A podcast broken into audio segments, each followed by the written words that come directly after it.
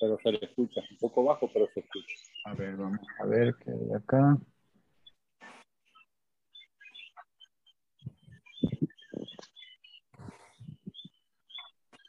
Yo creo que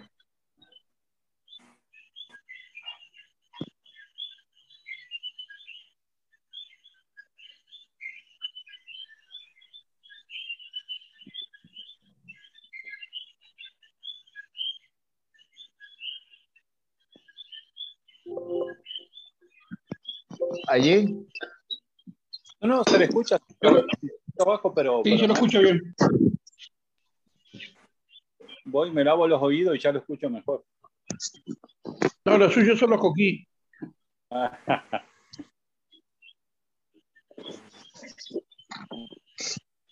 bueno, muchas gracias, Prabhu, por estar con nosotros, por su tiempo para con nosotros.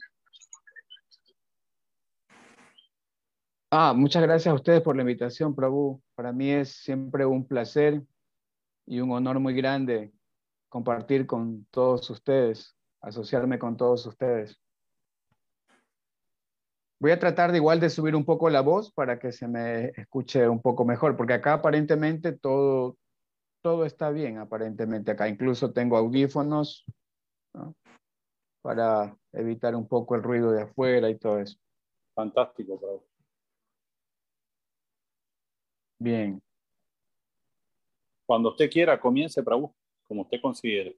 Ok, entonces este, la metodología es la que se acostumbra, leemos el texto original, luego hacemos una pequeña, un pequeño comentario, una explicación y dejamos espacio para preguntas. Exacto, eh, sí, lo, de, lo que están haciendo es que van leyendo el significado y van hablando, leen como dos, tres párrafos y van hablando y así. Correcto, me parece bastante oportuno, principalmente cuando son significados un poquito extensos y eso es muy válido para aprovechar todo el, contenido, todo las, el significado que ofrece Sila Prabhupada. Bien, eh, más o menos, ¿cuánto disponemos? Como hasta las ocho, ocho, y media más o menos. ah, pues horario, horario de... De acá. Ok, correcto. Estamos hablando. bueno, ok. Está bien. es como de 7 a 8 y media más o menos. Ok, ok, estamos bien, estamos bien. Ok, entonces vamos a dar inicio. Muchas gracias, Prabhu, por la gentil invitación. Gracias a usted. Eh, muchas gracias también a todos los devotos eh, que se han conectado, que están presentes, también a los devotos que luego podrán escuchar. Esto queda grabado, me imagino, y podrán también escuchar. Les ofrezco mis agradecimientos. Para mí es un placer, un honor muy grande y eh, reciban también mis sinceras reverencias. Ahora vamos a estudiar, vamos a estudiar eh, del libro, el texto, el, el Upadesamrita, eh, escrito por Sila Rupa Goswami. Vamos a leer el texto número 8.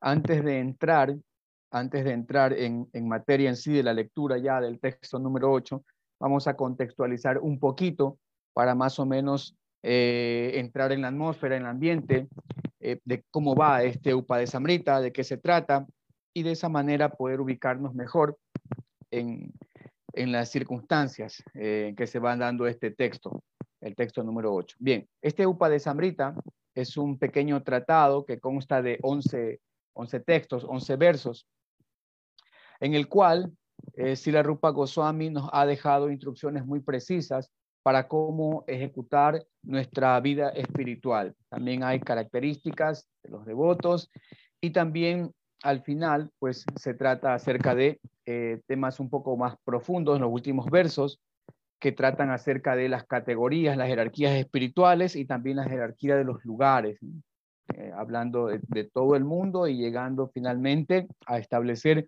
como lo máximo de todos los lugares que es Brindavan, eh, Brayabumi y entre todos los lugares en Brayabumi lo más excelso es pues el Radha Kunda. Bien, entonces Upadesha, Upadesha, esa palabra también la tenemos precisamente en el verso que vamos a leer hoy día. Upadesha significa instrucción, Amrita significa néctar, es decir, este, este es el néctar de la instrucción. Y justamente el verso que nosotros vamos a leer eh, trata acerca de la, de la esencia de todas las instrucciones que nos ofrece eh, Rupa Goswami. Por eso una de las expresiones de este, de este verso que vamos a leer es Upadesha Sara. Sara significa esencia, Upadesha, la esencia de todas las instrucciones. este Upadesamrita ha sido eh, dividido en tres secciones, así como hay secciones en el Gita, secciones en el Bhagavatam. También en este Upadesamrita encontramos básicamente tres secciones, del texto número 1 al 7 esa sección se conoce como la sección Vaidi Sarana Bhakti. El texto número 8, el que vamos nosotros a estudiar, a leer, ese texto comprende la sección, este único texto comprende la sección que se llama Raganuga Sadhana Bhakti. Y los textos 9 a 11 comprenden las secciones de Baba Bhakti y Prema Bhakti. Es decir, que nosotros en este punto estamos justamente en el medio. Tenemos por un lado Vaidhi Bhakti, por el otro tenemos Baba Bhakti, Prema Bhakti, y en medio tenemos pues a Raganuga Sarana Bhakti. Bien, entonces esas son las tres, las tres secciones. Entonces, en las primeras secciones, Rupa Goswami eh, nos ha dado instrucciones de cómo llevar, ¿no? Básicamente nuestra, nuestra vida en la práctica, con nuestros sentidos, eh, cómo, qué actitud debemos tener, eh, qué cualidades debemos desarrollar también el discípulo, el maestro espiritual. Recordemos el, famoso verso Bacho Vegan Manasakroda Vegan con el que abre este Upa de Samrita. Y ahora en el verso que vamos a estudiar nos va a hablar un poquito ya, pasando, ya vamos a estudiar eso, atravesamos una, una pared, una muralla, por así decirlo, y llegamos ya vamos a hablar acerca de eso. Y llegamos a lo que es el Raganuga Sadhana Bhakti. Posterior a esto, pues vendrán textos donde nos habla ya un poco más eh, de, aquellas cosas que tienen que ver con Baba Bhakti y Prema Bhakti. Ahora, este Upa de Samrita es un libro que hay que estudiarlo desde el prefacio, desde el, desde el prefacio, porque en el prefacio prácticamente cada, cada línea es una instrucción que Srila, que Srila Prabhupada nos está dejando. Empezando desde el principio, él dice en las primeras líneas, con la que abre el prefacio, él dice que este movimiento para la conciencia de Krishna está siendo supervisado por Rupa Goswami. Recordemos que Rupa Goswami es uno de los principales de los seis Goswamis de Brindavan, directos discípulos de prácticamente directos discípulos del señor Chaitanya Mahaprabhu.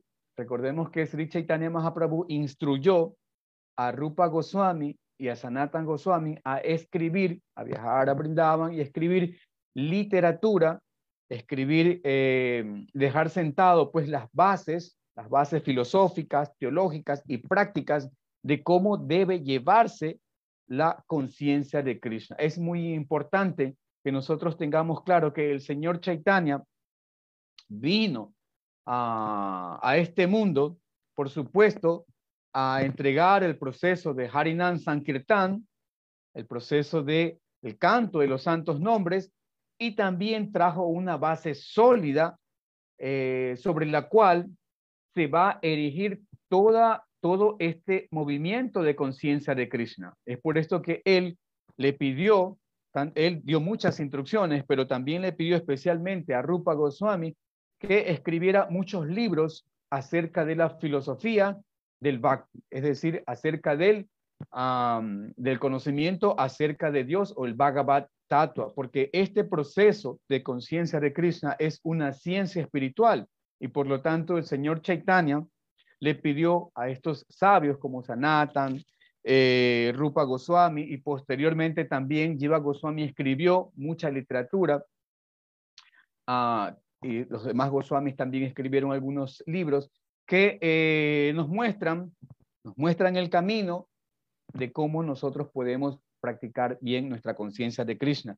Y esto es tan importante porque en el mismo prefacio de Lupa Samrita, unas líneas más abajo, Srila Prabhupada citando a Srila Narottam Das Thakur, ah, citando una, una, canción de Narottam Das Thakur, él dice que uh, cuando uno tenga el, anhelo, el ferviente anhelo de estudiar los libros de los seis Goswamis de Brindavan, uno será capaz de poder entender los amorosos intercambios entre Srimati, Radharani y Krishna. Por lo tanto, es muy importante que nosotros estudiemos a cabalidad todos los libros traducidos y comentados por Srila Prabhupada, libros que están en perfecta armonía y consonancia o siguiendo las instrucciones de Rupa Goswami. Es por esto que uh, los Gaudiya Vaishnavas realmente también son conocidos como Rupa Anugas. Rupa se refiere a, por supuesto, a Rupa Goswami y la palabra Anuga, esta palabra también la vamos a mencionar, la vamos a, la vamos a deconstruir, la vamos a analizar, estudiar. Esta palabra Anuga significa seguir. Es una palabra muy importante que aparece prácticamente en todos los libros de Sila Prabhupada y que significa, por ejemplo, a veces, a veces la podemos encontrar como eh, acá, como acá mismo, ¿no? Arraga, Anuga, la podemos encontrar, por ejemplo, cuando Sila Rupa Goswami define el concepto de lo que es el servicio devocional en su libro Bhakti Rasamrita Sindhu, él dice, Anya Sunyan Gyana Karmadi Anabritan, Anu Kuliena Krishna Anu Shilanam Bhaktir Utama. La palabra Anu significa seguir. ¿ah? Por ejemplo, en el Sri Sopanisa tenemos también la expresión Anupashati, que significa ver, pero significa ver a través de seguir. Es decir, que nuestro entendimiento, nuestra comprensión, nuestras realizaciones tienen que ir perfectamente en armonía, en consonancia con lo establecido por Rupa Goswami, lo establecido por Sila Prabhupada, por la asociación discipular y por supuesto lo que está establecido en los libros de uh, Krishna Dvaipayana Vyasate. Bien, entonces, uh, hecha esta breve introducción, vamos ahora sí de lleno con la lectura del texto número 8 del eh, Sri Isopanisad. Dice lo siguiente. Tang nama rupa charitadi sankirtananu smrityu kramena rasana manasini jojam tishtam brayetat anuragi jananugami kalang najit akilang iti upadeshasaram. Palabra por palabra. Tat, del Señor Krishna. Nama, el santo nombre. Rupa, forma. Charita, Adi, personalidad, pasatiempos, etc. Sukirtana, al discutir o cantar muy bien. Anu, anushmrityo, y al recordar. Kramena, gradualmente. Rasana, la lengua. Manasi, y la mente. Ni ya ocupando. Tishtam, residiendo. Braye, en Braya. Tat, al Señor Krishna. Anuragi, apegados. Yana, personas Anugami, siguiendo. Ahí está la, palabra que decíamos. Anugami, siguiendo. Anu, seguir. ¿ah? Kalam, tiempo. Nayet, debo, debe utilizar. Akilam, completo. Iti, así pues. Upadesha, de consejo o instrucción. Saram, la esencia. Esta palabra también es importante, Saram. Por ejemplo, en los Vedas se dice Sarva Mantra Sara Sarva Mantra Sara, que significa que el Mahamantra de Krishna es la esencia. Sara significa esencia. Sarva Mantra Sara, la esencia de todos los mantras. Acá Upadesha, Sri Rupa Goswami está eh, ofreciendo su instrucción esencial.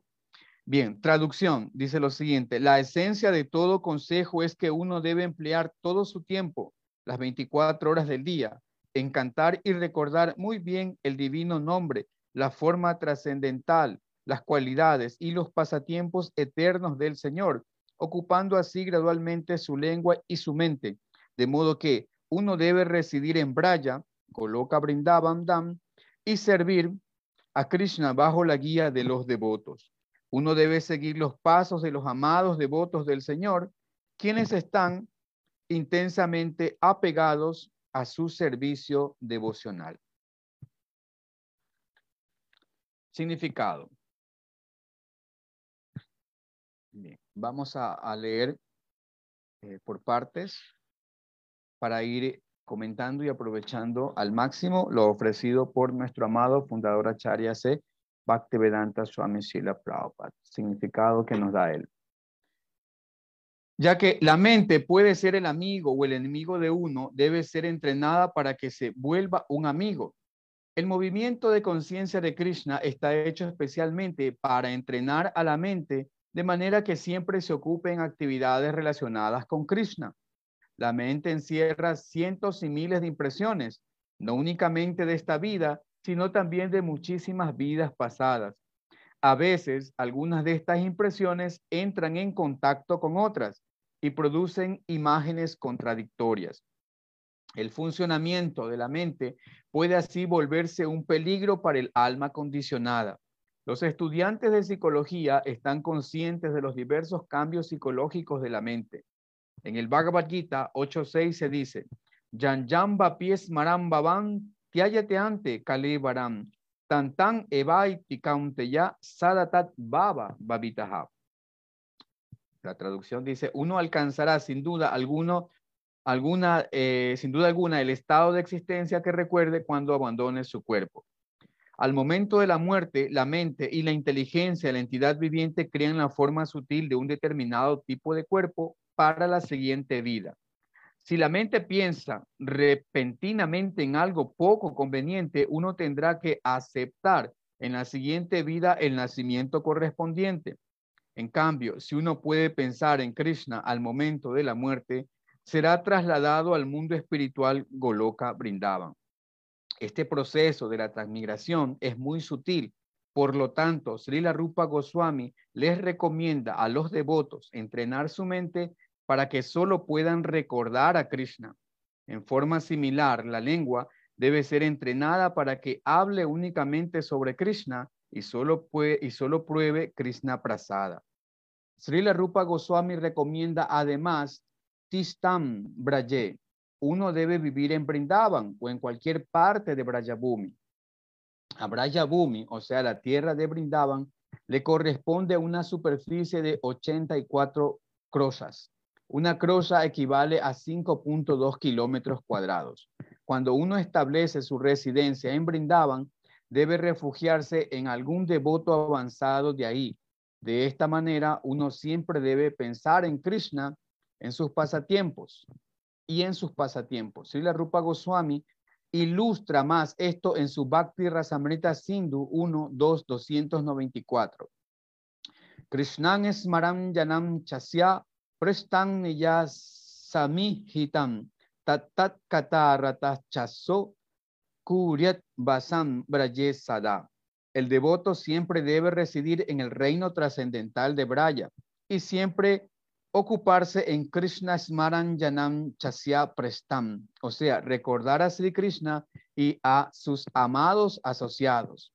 Por seguir los pasos de dichos asociados y quedar bajo su guía eterna, se puede desarrollar un deseo intenso por servir a la suprema personalidad de Dios. Bien. Mm. Vamos a dejarlo hasta allí un momento y luego continuamos con el siguiente párrafo. Chakshun Miletan Yenatas Maestri Udavena Yo nací en la más completa oscuridad de la ignorancia y mi maestro espiritual está abriendo mis ojos con la antorcha del conocimiento. A él yo le ofrezco mis más humildes y respetuosas reverencias.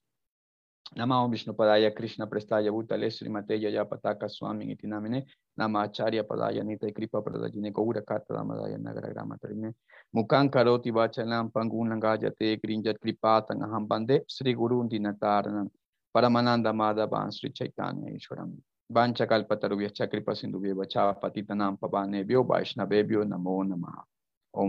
Sat Repetimos nuevamente nuestro texto original. Dice, la esencia de todo consejo es que uno debe emplear todo su tiempo, las 24 horas del día, en cantar y recordar muy bien el divino nombre, la forma trascendental, las cualidades y los pasatiempos eternos del Señor, ocupando así gradualmente su lengua y su mente. De modo que uno debe residir en Braya, Goloka Brindavandam, y servir a Krishna bajo la guía de los devotos. Uno debe seguir los pasos de los amados devotos del Señor, quienes están intensamente apegados a su servicio devocional.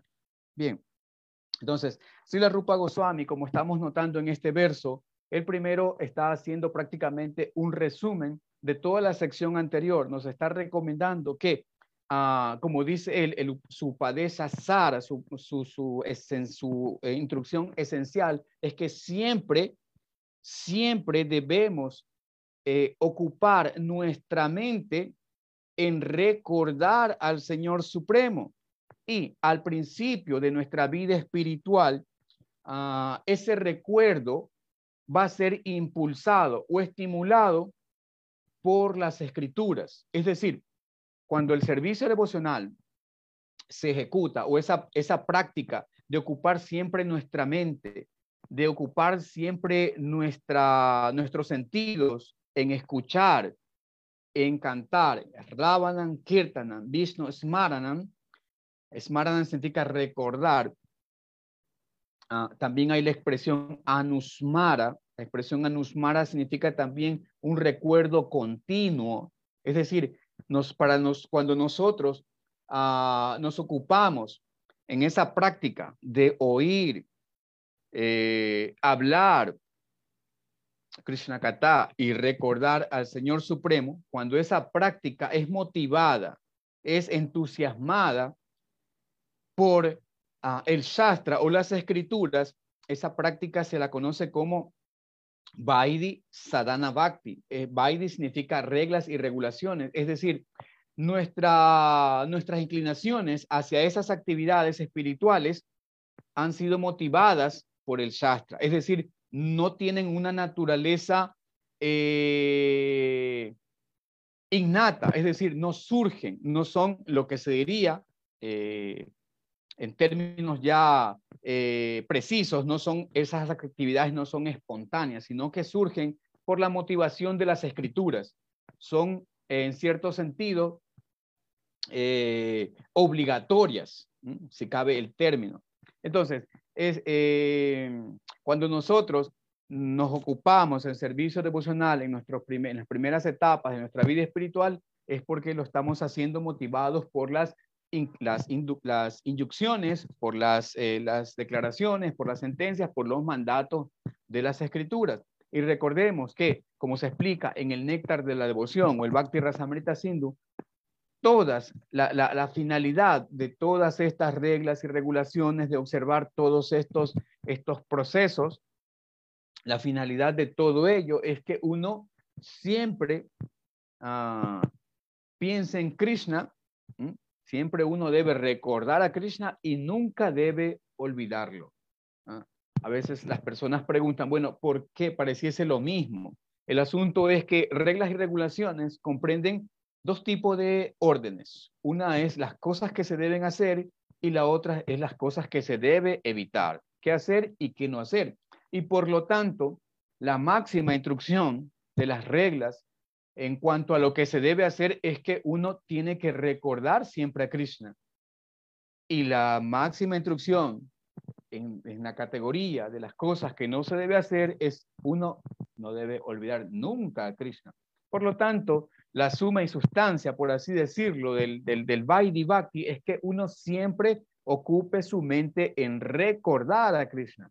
Ahora, este recuerdo de Krishna, como lo estamos, lo estamos estudiando acá y como lo vamos a estudiar también en el néctar de la devoción y lo vamos a estudiar en el Gita y lo vamos a estudiar en el Bhagavatam y el Chaitanya Charitamrita, resulta ser que ese recuerdo, ese recuerdo constante en la persona suprema no es solamente una ocupación que se realiza en la etapa del, eh, del sadhana bhakti o en la etapa del, del, del, Vaidhi bhakti. Recordemos que el sadhana bhakti se divide en dos etapas. Por una parte tenemos el Vaidhi sadhana bhakti. Sadhana significa práctica, es decir, el servicio devocional que nosotros realizamos con con este cuerpo, con, con estos sentidos, ¿ya? Entonces, ese sadhana bhakti se divide en Vaidhi sadhana bhakti, Vaidhi reglas y regulaciones, y la otra parte, la otra etapa del sadhana bhakti es el Raganuga sadhana bhakti. Raganuga tiene que ver con una ah, inclinación amorosa y espontánea hacia el servicio a Krishna.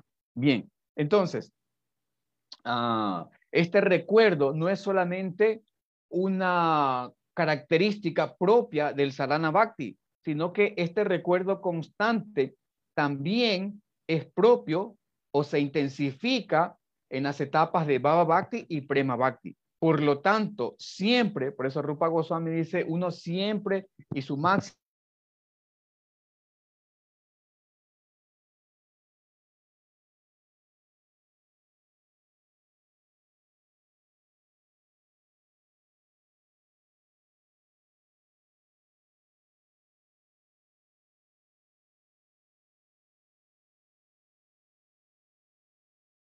por las escrituras. Luego, en las siguientes etapas, ya ese recuerdo, a medida que también se profundiza, va a ser, ah, va a surgir espontáneamente del sadaka.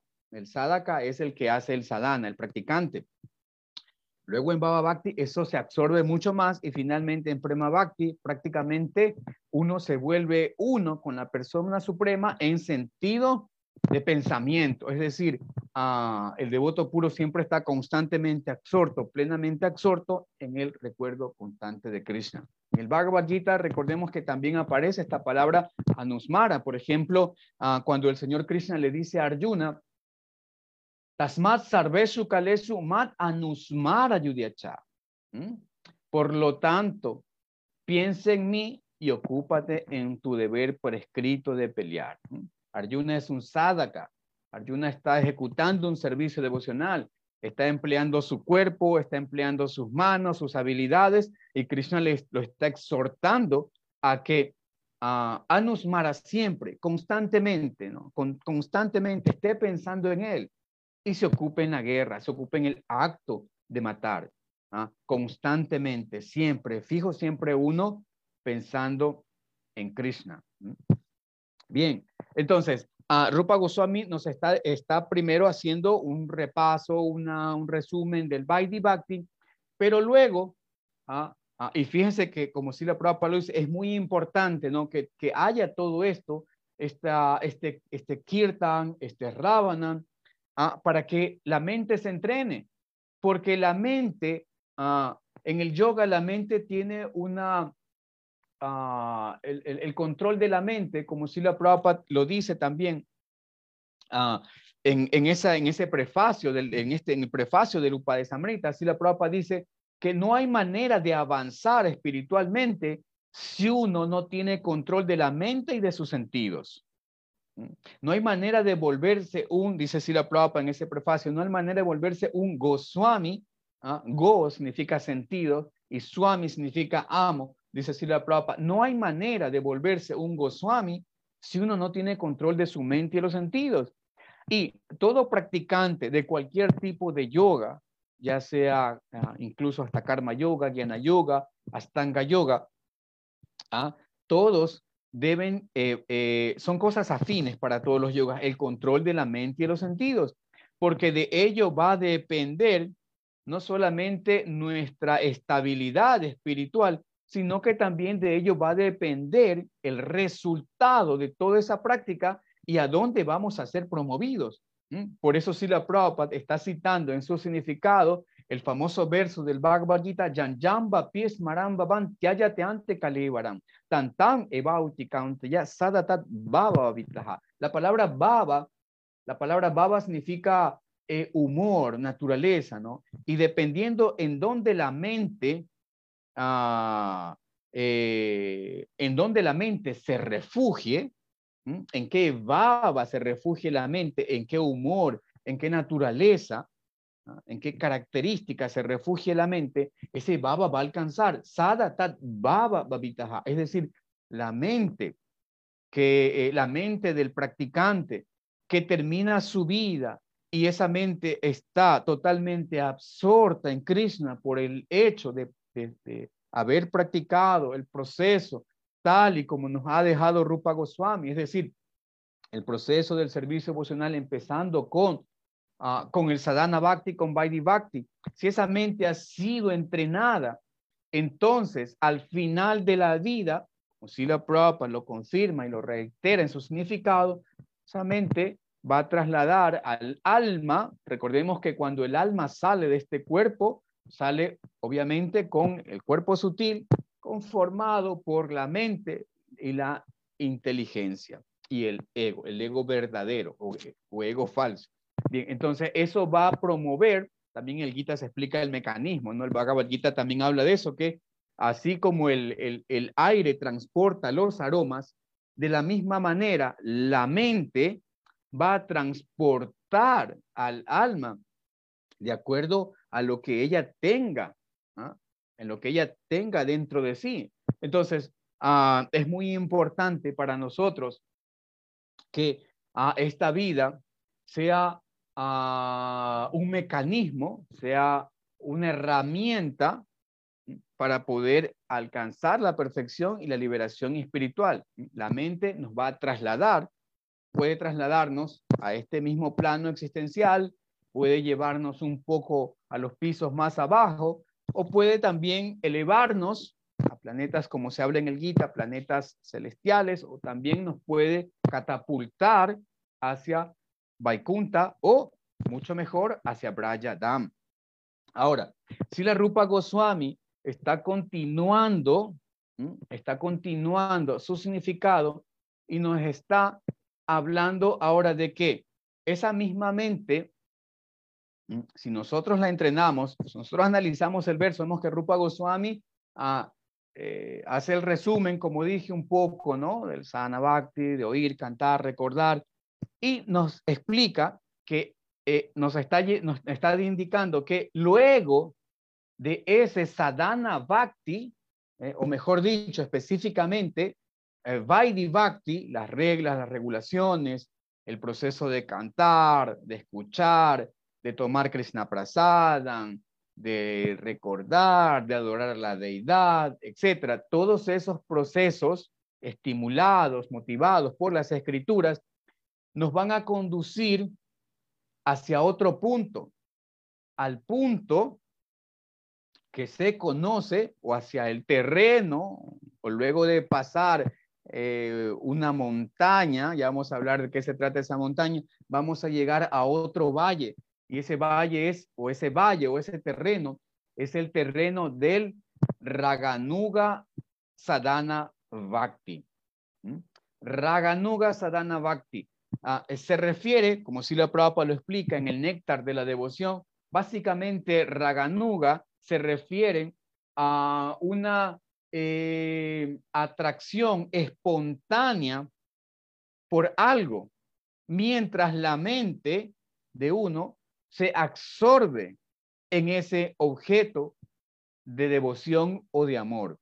Entonces, raga, raga, la palabra raga significa eso, a veces se traduce como atracción, apego, amor, un sentimiento, una melosidad. Entonces, raga anuga, Raga anuga. Y habíamos explicado brevemente que esta palabra anuga significa seguir.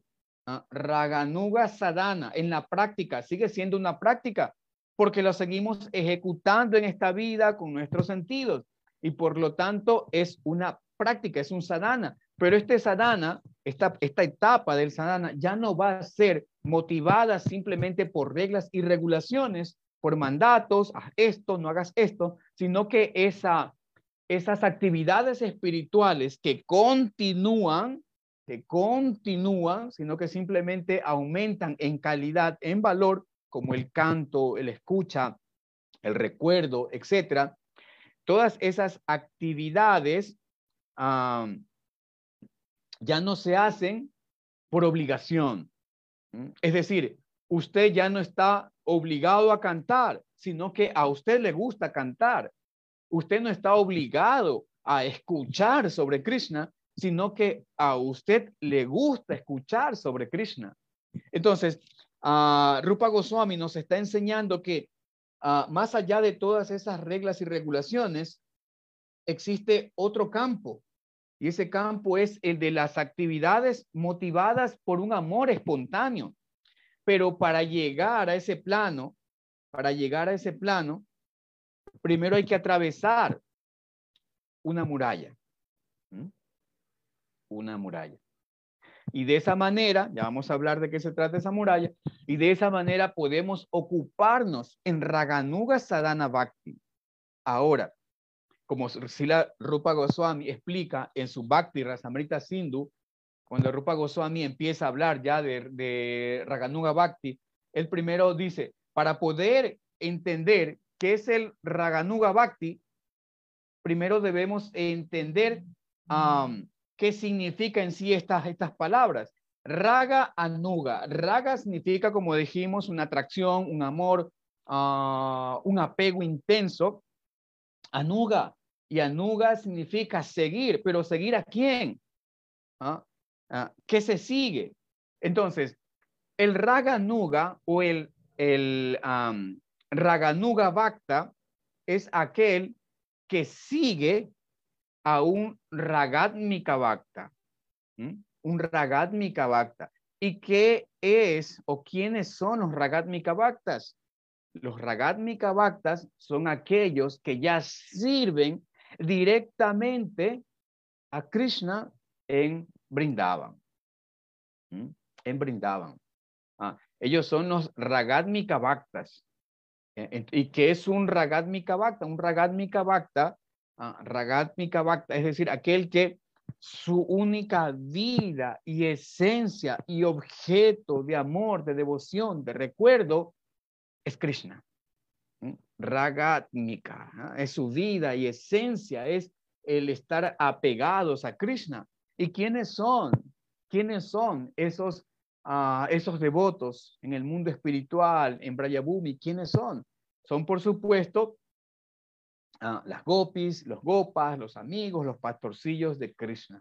Y vamos a ver que luego también este, uh, este, uh, este Raganuga también puede ser de dos clases, pero bueno, vamos por parte. Bien, entonces esos son los Ragatmika Bhaktas, los devotos que ya se ocupan en servir directamente a la suprema personalidad de Dios en el mundo espiritual. Ahora, entendiendo eso, podemos entender que un Raganuga Bhakta es aquel que desarrolla una eh, atracción, un apego espontáneo por, por la personalidad de Dios, pero siguiendo los pasos de los asociados íntimos del Señor en el mundo espiritual. Es decir, un Raganuga Bhakta es aquel que desarrolla ese humor, desarrolla ese apego, desarrolla esa esa, eh, ese anhelo por servir espontáneamente, pero siguiendo los pasos de aquellos que ya están ocupados en el servicio directo al Señor Supremo en el mundo espiritual.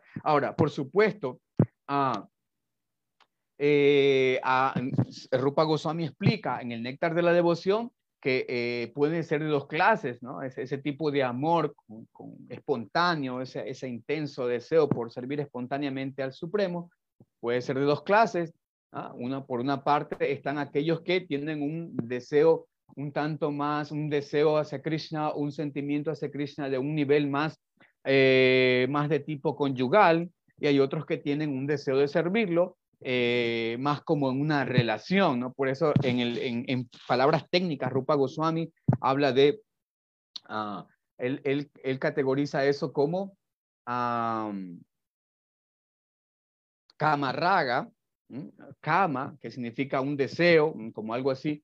Así la prueba eh, en, el, en el Néctar de la Devoción, capítulo 15, capítulo 16, da extensas explicaciones sobre esto, ¿no? Él explica que eh, Rupa Goswami y los acharyas eh, le han puesto este nombre como Kama, porque desde el punto de vista material se parece que este apego que tienen, por ejemplo, las gopis, las doncellas en Brayabhumi fuera como un deseo eh, entre un hombre y una mujer. Por eso le ponen este nombre, aunque realmente ese, ese, ese tipo de intercambio amoroso está totalmente libre de, todo tipo de vestigio de lujuria.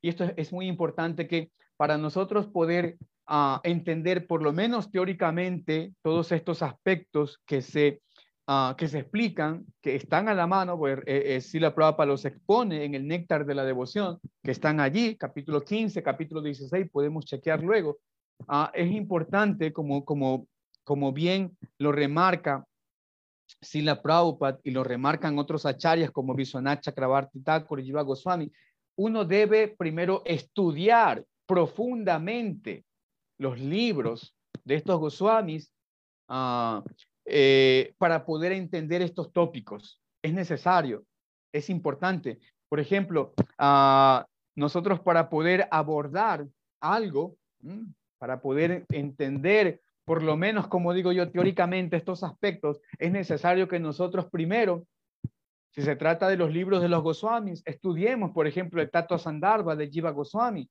Primero exponer la ciencia epistemológica, exponer a, o el Bhagavad Sandarbha sobre las energías del Supremo, quién es Krishna, el Gita, el Bhagavad Gita, el Bhagavatam, para poder entender ah, quién es Krishna. Y luego tratar de entender medianamente algo acerca de estas relaciones. Bien, entonces ese es un tipo de de, eh, raga, de Raganuga Bhakti, es decir, el Kama,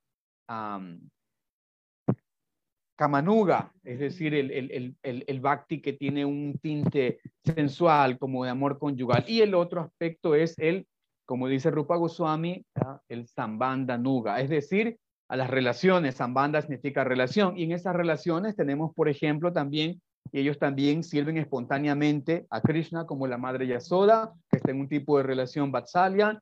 Eh, por ejemplo, Sridhan, Madhumanga, todos ellos están sirviendo también espontáneamente a Krishna en un tipo de relación de Sakya, de amistad.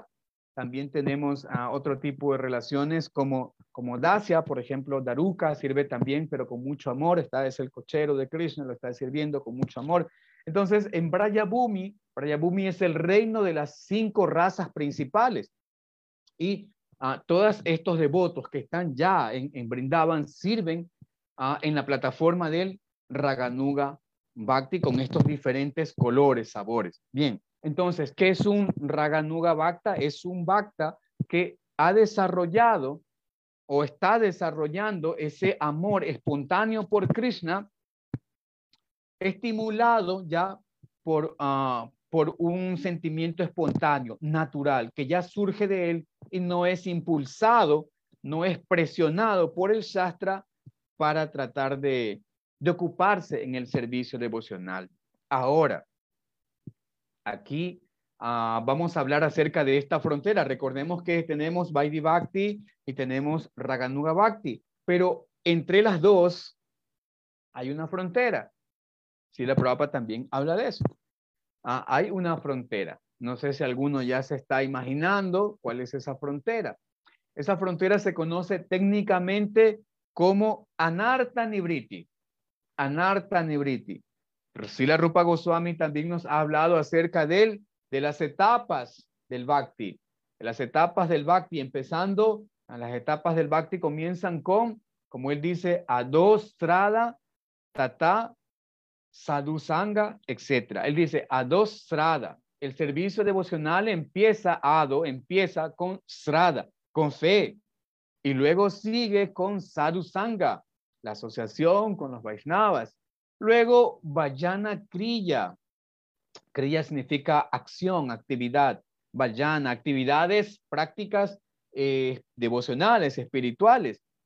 Y luego de eso viene Anarta Nibriti. ¿Qué hay después de Anarta Nibriti?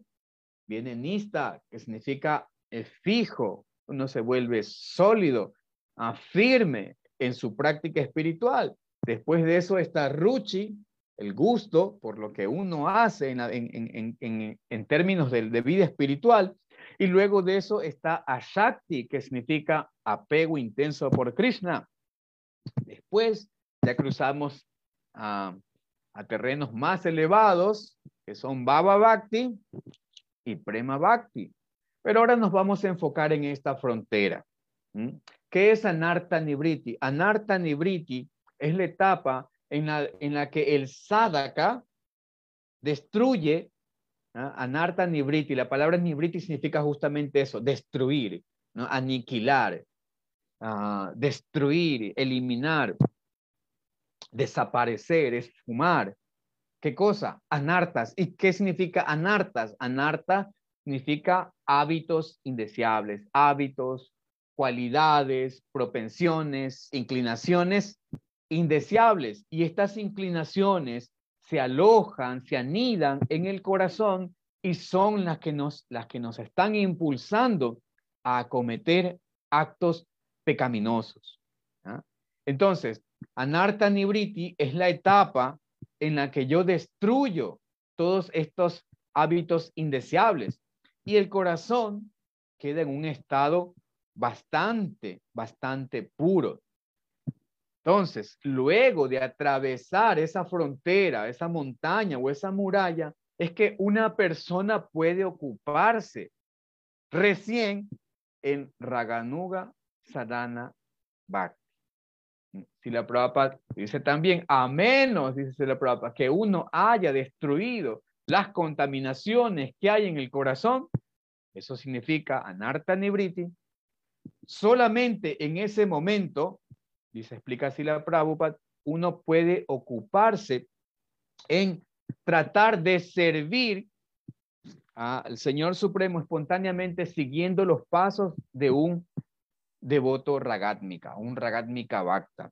Es decir, únicamente cuando nosotros hemos purificado el corazón y hemos atravesado esa montaña de Anarta Nibriti es que nosotros podemos ocuparnos en el servicio de un sirviente directo de Krishna. Es decir, que si nosotros estamos madurando en nuestro, nuestra vida espiritual, no debemos aspirar a servir directamente a Krishna, sino que debemos aspirar a servir a Krishna a través de servir a un sirviente directo de Krishna. Eso es muy importante también en nuestra filosofía de conciencia de Krishna. Nosotros siempre somos seguidores. De hecho, esta marca que nosotros tenemos aquí, nosotros sabemos qué significa, qué es, todos saben o deben saber, esto es, eh, eh, esto es una hojita de tulasi, ¿cierto?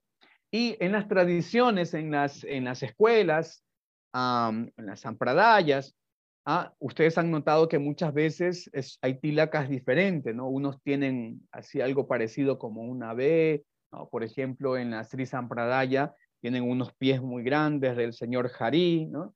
Bien, entonces nosotros también tenemos algo similar, un poco más estilizado, con dos líneas, pero en el centro tenemos una hojita de tulasi. ¿Por qué? ¿Qué implica? ¿Qué significa? ¿Cuál es la importancia de eso? La connotación importante es que nosotros tratamos de convertirnos en sirvientes de Krishna por el hecho de servir a quién? A Tulasi Maharani, la devota más confidencial de Krishna. Y es gracias, por eso es que nosotros Ah, rezamos, cantamos o tratamos de hacerlo. Bueno, en los templos se hace fijamente todos los días, adorar a Tulasi Devi porque es ella, ¿no?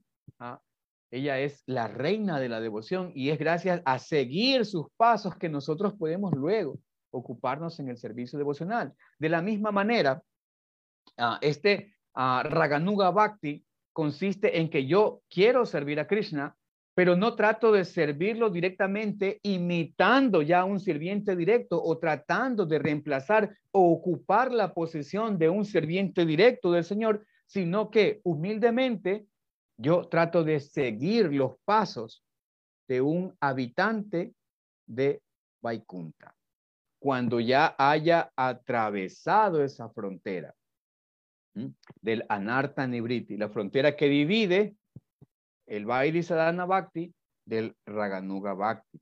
Bien, ahora, en su significado también, Rupa Goswami nos está exhortando a que ah, podamos, podamos ocuparnos en este servicio espontáneo y podamos eh, servir de esta manera en brindaban a la suprema personalidad de Dios. Ahora, eso también tiene algunas connotaciones. Vamos a leer la siguiente parte del, texto, del, significado que ofrece nuestro amado fundador Acharya para comentar más acerca de eso. Dice lo siguiente. Además, Srila Rupa Goswami afirma en el Bhakti Rasamrita Sindhu 1, 2, 295 Seva Sadaka Rupena, Sida Rupena Chatraji, Tat Baba, Lip Suna, Karya Braya, Lokanu Sarataha. Uno debe servir al Señor Supremo, Sri Krishna, en el reino trascendental de Braya, Brayadam, con un sentimiento similar al de sus asociados y debe ponerse bajo la guía directa de algún asociado particular de Krishna. En eso consiste el Raganuga Bhakti. Por eso es muy importante conocer exactamente qué es esto. No es a veces, ah, hay personas que no, no, no, estudian profundamente y piensan que simplemente Raganuga Bhakti es servir cuando yo estoy de ganas. Ah, yo quiero servir espontáneamente, o sea, sin que me obliguen, sin que me digan, yo sirvo un día, otro día no sirvo, sirvo espontáneamente. Eso no tiene absolutamente nada que ver con Raganuga Bhakti. Aquí estamos aprendiendo muy bien técnicamente la ciencia del Bhakti, del servicio devocional. Ah, bien, dice, este método es aplicable tanto en la etapa de sadhana, las prácticas espirituales que se ejecutan mientras se está en la etapa de cautiverio, como en la etapa de sadia, comprensión perfecta de Dios. Cuando uno es ya un Siddha Purusha, o sea, un alma espiritualmente perfecta. Srila Bhaktisiddhanta Saraswati Thakur ha comentado este verso de la siguiente manera. Alguien que todavía no ha desarrollado interés en el cultivo de conciencia de Krishna debe abandonar todos sus motivos materiales y entrenar su mente siguiendo los principios regulativos progresivos o sea, cantar y recordar a Krishna y su nombre, forma, naturaleza, pasatiempos, etc. De este modo, después de desarrollar gusto por tales cosas, uno debe tratar de vivir en Brindavan y pasar su tiempo recordando constantemente el nombre, la fama, los pasatiempos y las cualidades de Krishna bajo la dirección y protección de algún devoto experto. Esta es la esencia de todas las instrucciones relativa al cultivo del servicio devocional. Luego dice, en etapa neófita uno debe dedicarse siempre a oír el Krishna Kata. Esto es llamado Sravanandasa, la etapa de oír. Por oír constantemente el santo nombre trascendental de Krishna y escuchar acerca de su forma, cualidades y pasatiempos trascendentales, uno puede alcanzar la etapa de aceptación llamada Varanadasa.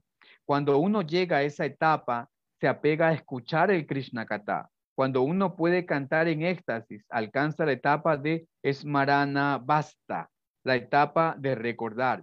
Recuerdo, absorción, meditación, remembranza constante y, constante y trance son los cinco elementos del Krishna Smarana progresivo.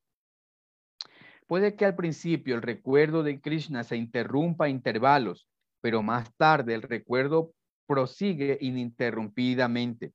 Cuando el recuerdo es ininterrumpido, se concentra y es llamado meditación. Cuando la meditación se expande y se hace constante, se llama anusmriti.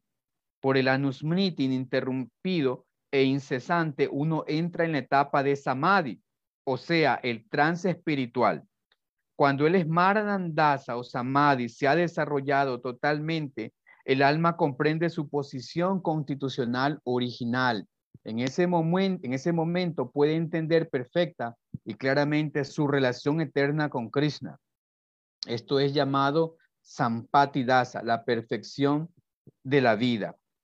Bien, ah, vamos a comentar algo más, dejámoslo ahí, falta solamente un párrafo más. Bien, entonces, como, como eh, lo está mencionando Sila Prabhupada y también Rupa Goswami, lo aborda en, en, el, en el néctar de la devoción, uno debe, uno debe esforzarse por vivir en Brindavan. Recordemos que de las 64 instrucciones principales para la ejecución del servicio devocional que Rupa Goswami nos da en el Bhakti Rasamrita Sindhu, Ah, las cinco principales, entre las cinco principales, una de ellas es que uno debe vivir en un lugar santo como Matura o Brindaban.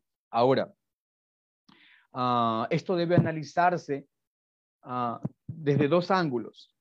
Por una parte, debemos entenderlo desde nuestra posición, desde nuestra posición. Eh, cuál es nuestro nivel de avance, cuál es nuestra posición, nuestro avance espiritual, y también debe analizarse ah, desde el ángulo de la misión de Sila Prabhupada. Porque, por supuesto, tenemos esa instrucción. Rupa Goswami nos exhorta aquí, aunque uh, Srila Jiva Goswami en su comentario, en uno de los comentarios eh, al Bhakti Rasamrita Sindhu de esta sección, Srila Jiva Goswami uh, y Srila Vishwanath Chakrabarti Thakur también coinciden en que uh, uno debe esforzarse por vivir en Brindavan.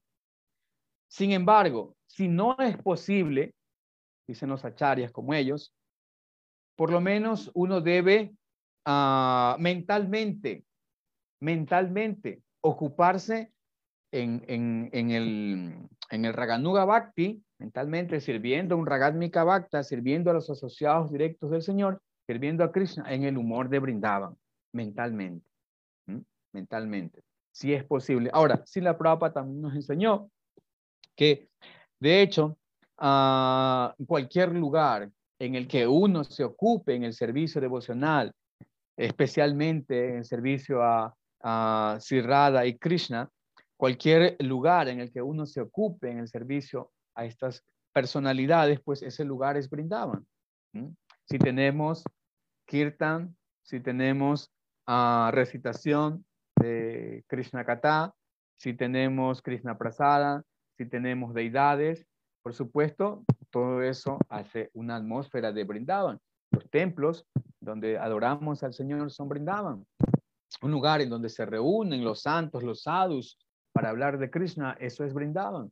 Por lo tanto, otro enfoque, otro entendimiento de Brindavan es que, ah, y no solamente un entendimiento, sino que es una realidad, es que Brindavan, más allá de ser un lugar específico, incluso eh, podemos medirlo terrenalmente si la prueba estaba en el significado, en la, par, en la porción del significado que leímos anteriormente, si la prueba nos daba hasta las crozas, las medidas, los kilómetros uh, que abarca Brindaban, Brindaban Dam en el mundo material. Recordemos que Brindaban en el mundo material es una, es una manifestación del Brindaban o del, del, del, del, del Dam en el mundo espiritual.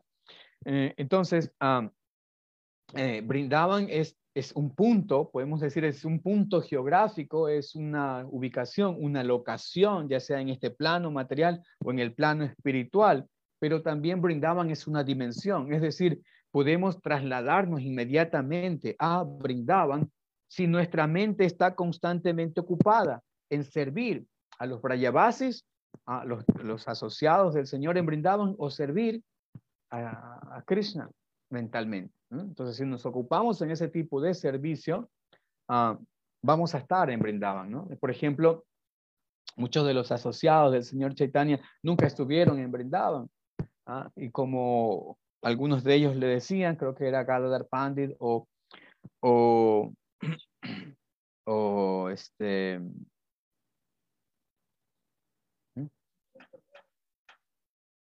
O eh, Advaita Charya. Le, decía el señor Chaitanya, pues donde quiera que tú estés, allí es brindado, ¿no? Porque ellos definitivamente no querían que, no querían que el señor Chaitanya parta hacia brindaban y los deje sin su uh, nectaria asociación y por lo tanto ellos le decían con mucha razón, donde quiera que tú estés, allí es brindaban y de hecho donde quiera que esté un devoto puro, allí es brindaban también. Entonces, Ah, para, pero ya yendo al punto de, de, estar en sí, ¿no? En el, en el, punto geográfico que la Prabhupada nos describe acá, brindaban en India, en la parte norte de India, etcétera. Uh, pues sí, eh, eh, hay, eh, todos deberíamos en algún momento hacer el esfuerzo por ir, principalmente ir, asociarnos con Vaishnavas puros, no hacer turismo espiritual, ¿no? sino realmente ir para absorbernos en sentimientos de, de servicio, de amor, eh, escuchar, como si la Prabhupada dice, ¿no? El valor de ir a un lugar de peregrinaje es el asociarse con los devotos puros que allí están. De lo contrario, eso simplemente uh, es, una, es una pérdida de tiempo, ¿no? Hay, incluso hay un mantra en el, en el, en el Srimad Bhagavatam, un famoso mantra del décimo canto, ah, dice algo así como Yasyat Mabudi Kuna Petrida Tuke Swadika la de su Bauma y de allí. Ah, es en ese mantra se explica que eh, las personas que simplemente van, entre otras cosas, ¿no? Las personas que simplemente van a lugares sagrados para hacer turismo, ¿no? Tomarse la foto, el selfie, ¿no? Y todo eso, y que no se asocian con las personas santas de esos lugares, pues el Bhagavatam es muy pesado, ¿no? En esa parte, ¿no? Él dice que, eh, pues, eh, son comparados prácticamente, dice Saeva Gokara, ¿no? Son comparados, el Bhagavatam a veces eh, nos remueve fuertemente, ¿no? Nos dice a veces este tipo de mentalidad es una mentalidad propia, Saeva Gokara, de eh, cuadrúpedos, ¿no? Como vacas o como burritos, ¿ya? Por no decir la palabra más fuerte todavía. Entonces, lo ideal es que uno vaya a los lugares de peregrinaje, principalmente entre todos ellos a Brindaban, y tenga la oportunidad de en concentrarse, enfocarse de hecho, la atmósfera es muy propicia, ¿no? Porque donde quiera que uno está, hay algo relacionado con el servicio devocional, con el Señor Supremo, con los Vaishnavas, algo diferente que uno ve en el mundo occidental. En realidad, acá todo lo que uno eh, presencia, lo que uno ve, lo que uno eh, contempla está relacionado con Maya. Mientras que brindaban, pues obviamente brindaban o Maya, por todo está relacionado con el servicio devocional y es una atmósfera muy propicia para la vida espiritual.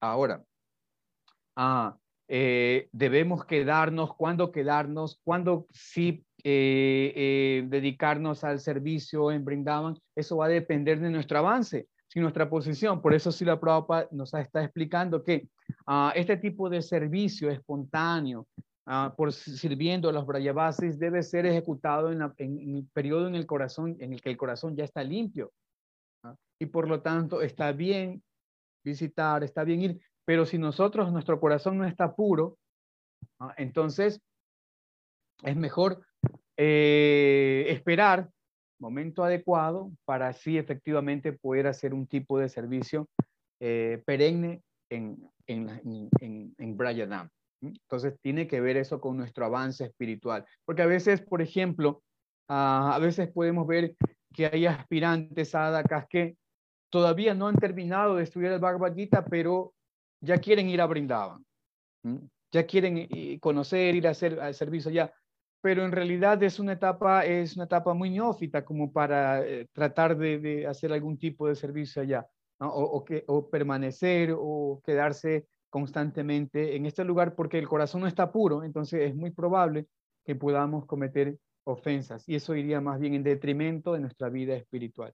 Eso desde el lado de nuestro avance espiritual. Ahora, desde el otro, el otro ángulo es eh, analizarlo desde la frontera de la misión.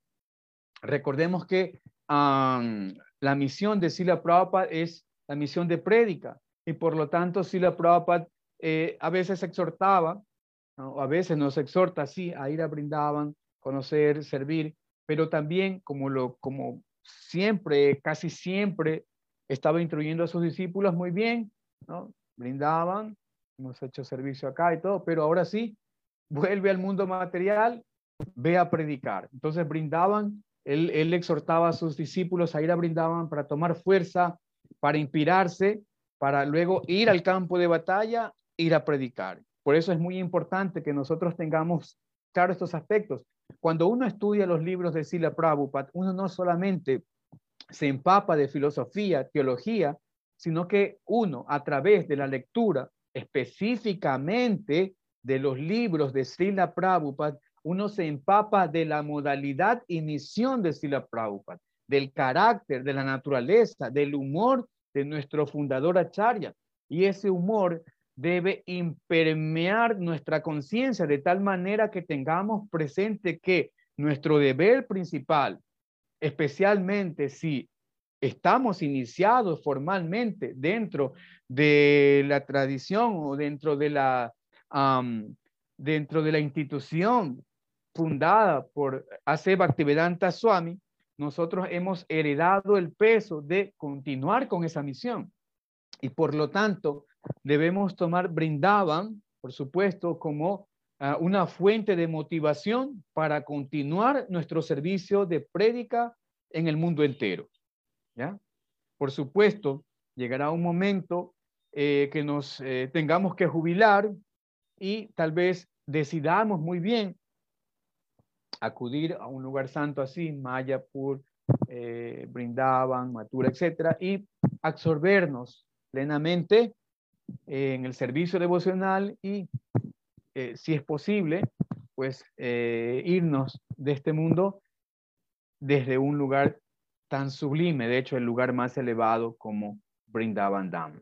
Bien, entonces hay que tomar en cuenta todos esos aspectos. Bien, vamos a leer, vamos a leer rápidamente, ya para terminar, el último párrafo y comentar asimismo algo muy breve.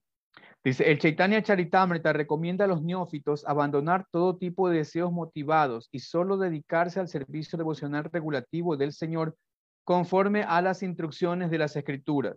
Con eso el neófito puede desarrollar gradualmente apego por el nombre, la fama, la forma, las cualidades, etcétera, de Krishna. Cuando uno ha desarrollado tal apego, puede servir a los pies del loto de Krishna espontáneamente, incluso sin seguir los principios regulativos. Esta etapa se llama Raga Bhakti, o sea, servicio devocional en el estado de amor espontáneo.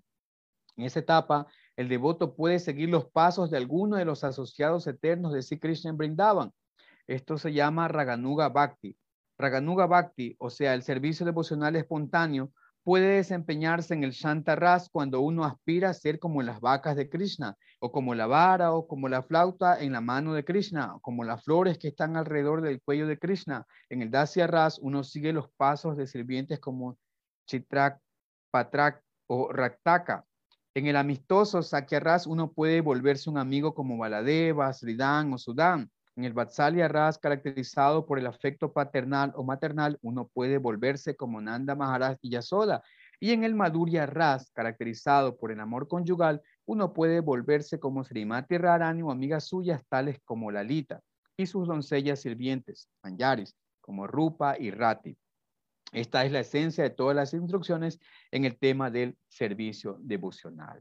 Muy bien, entonces aquí también encontramos una característica más del Raganuga Bhakti, que es que el Raganuga Bhakti eh, muchas veces eh, hace caso omiso de la, del Vaidhi Bhakti, de las reglas y regulaciones, porque ya, el, como decía, la razón de ser de las reglas y regulaciones es el servicio.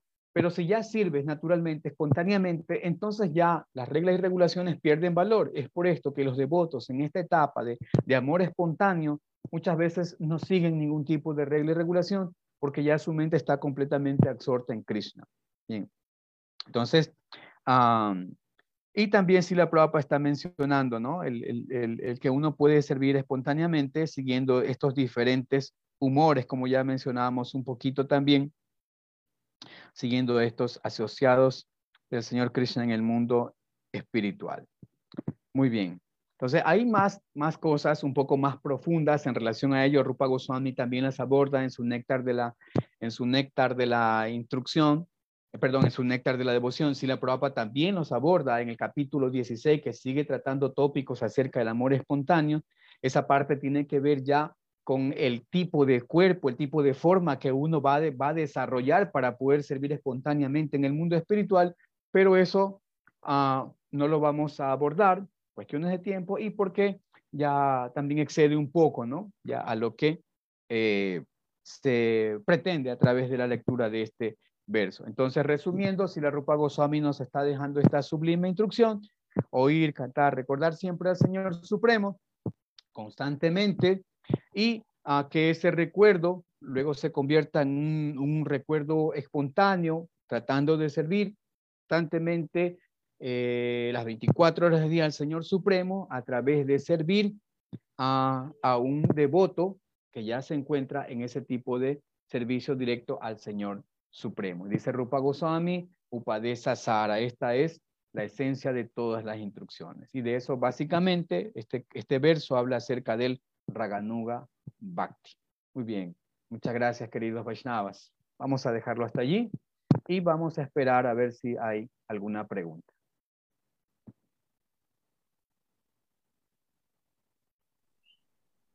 Otros tienen una preguntita. Levanten la mano. Voy a fijar en Facebook.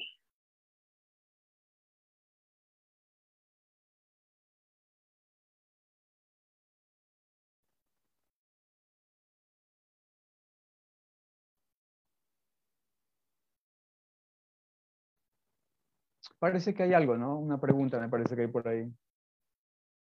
Ah, no, no, no. No, eso es, no es pregunta sobre la clase.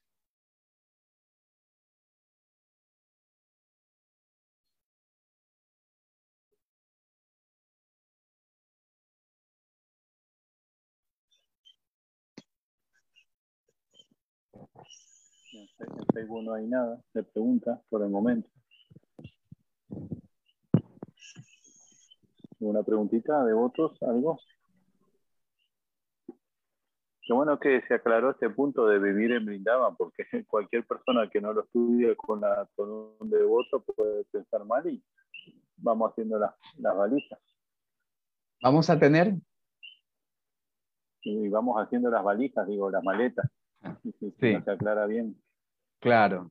Sí, por eso, este, incluso desde nuestros acharyas, como Jiva Goswami y Vishwanath Chakrabarti Thakur, ellos, uh, imagínense, ellos ya ellos estando allá en, en India, eh, ellos eh, son conscientes de que no todo el mundo puede tener tal vez esa, esa facilidad, por así decirlo, o esa oportunidad, porque ellos dicen, si no es posible estar físicamente en Brindavan, uno tiene que mentalmente hacer su servicio, meditando en los Brayavasis, en la tierra de Brindavan, meditando en el Señor Supremo, sirviéndolo mentalmente como si uno estuviera en Brindavan. Entonces, eh, esto es un punto importante. Y como decía, eso tiene que analizarse bien desde mi posición. Eh, yo estoy realmente al nivel de poder ejecutar este servicio uh, en, en Brindavan, ocuparme en Raganuga Bhakti, y también desde el ángulo de la misión de Sila Prabhupada. ¿no? Sila Prabhupada siempre nos recomendó tomar Brindavan como una meditación, eh, como una fuente de inspiración, como un lugar para asociarnos y luego totalmente eh, energizados por esa atmósfera espiritual, pues ir a predicar. ¿no? Recordemos, si la Prabhupada tiene una misión, eso es muy importante. Y a veces muchas personas eh, pasan por alto este aspecto, el aspecto misionero. Esto es una misión. No solamente se trata de hacer avance espiritual, sino se trata de llevar este mensaje, como dijo el señor Chaitanya, a todo pueblo y aldea, a todos los rincones. Entonces, uh, si bien es cierto, es muy bueno estar en un lugar sagrado, como Mayapur, eh, Mathura, Brindavan, Dwarka, eh, Jagannath Puri, todos estos lugares santos, eh, la misión de Prabhupada requiere que nosotros estemos en el mundo material predicando las glorias del Señor.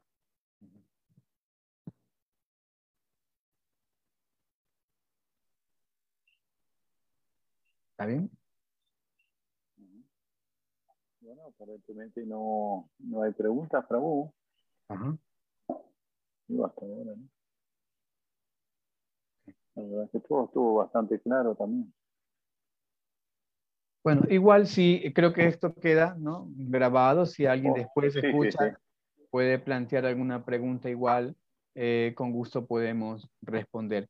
Ahora, la, única, la, la única indicación, la última indicación, eh, aprovechando un par de minutos que restan, es que eh, debemos estudiar muy seriamente todos estos libros, los libros que nos ha dejado principalmente eh, Sila Prabhupada, los libros que nos deja Rupa Goswami, para poder entender la ciencia del amor hacia Dios. Si uno no estudia los libros de Sila Prabhupada, eh, no hay manera de que uno pueda luego entender los asuntos amorosos de Radha y Krishna. Es imposible. Entonces uno tiene que empezar ah, desde lo más básico, por eso Jiva Goswami también nos, eh, empieza sus andarbas con el Tatua Sandarbha, hablándonos de epistemología, hablándonos un poco de lógica, de sentido común, de razonamiento, el Vedanta Sutra también, aunque el Vedanta Sutra también aborda, de hecho, todos estos tópicos, estos tópicos del Raganuga Bhakti, la, forma espiritual, todo esto también lo aborda, eh, lo aborda Sila Vyasa en el Vedanta Sutra, también lo comenta Baladeva Villabhusana, etc.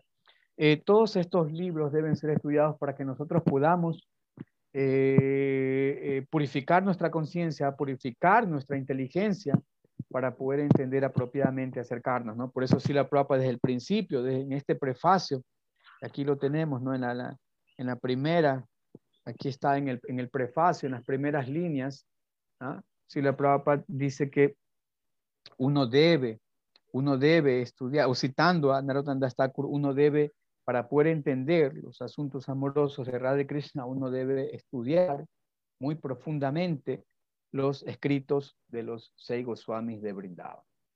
Esa es ah, la última ah, acotación, pequeño consejo para poder abordar apropiadamente todos estos tópicos. Muy bien, Prabhu.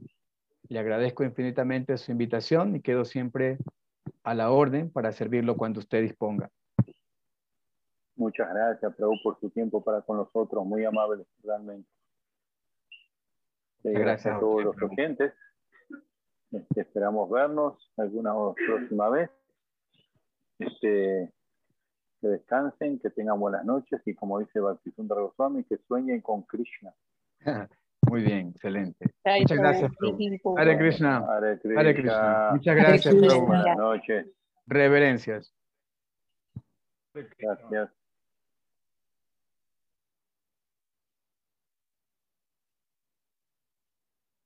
Thank you.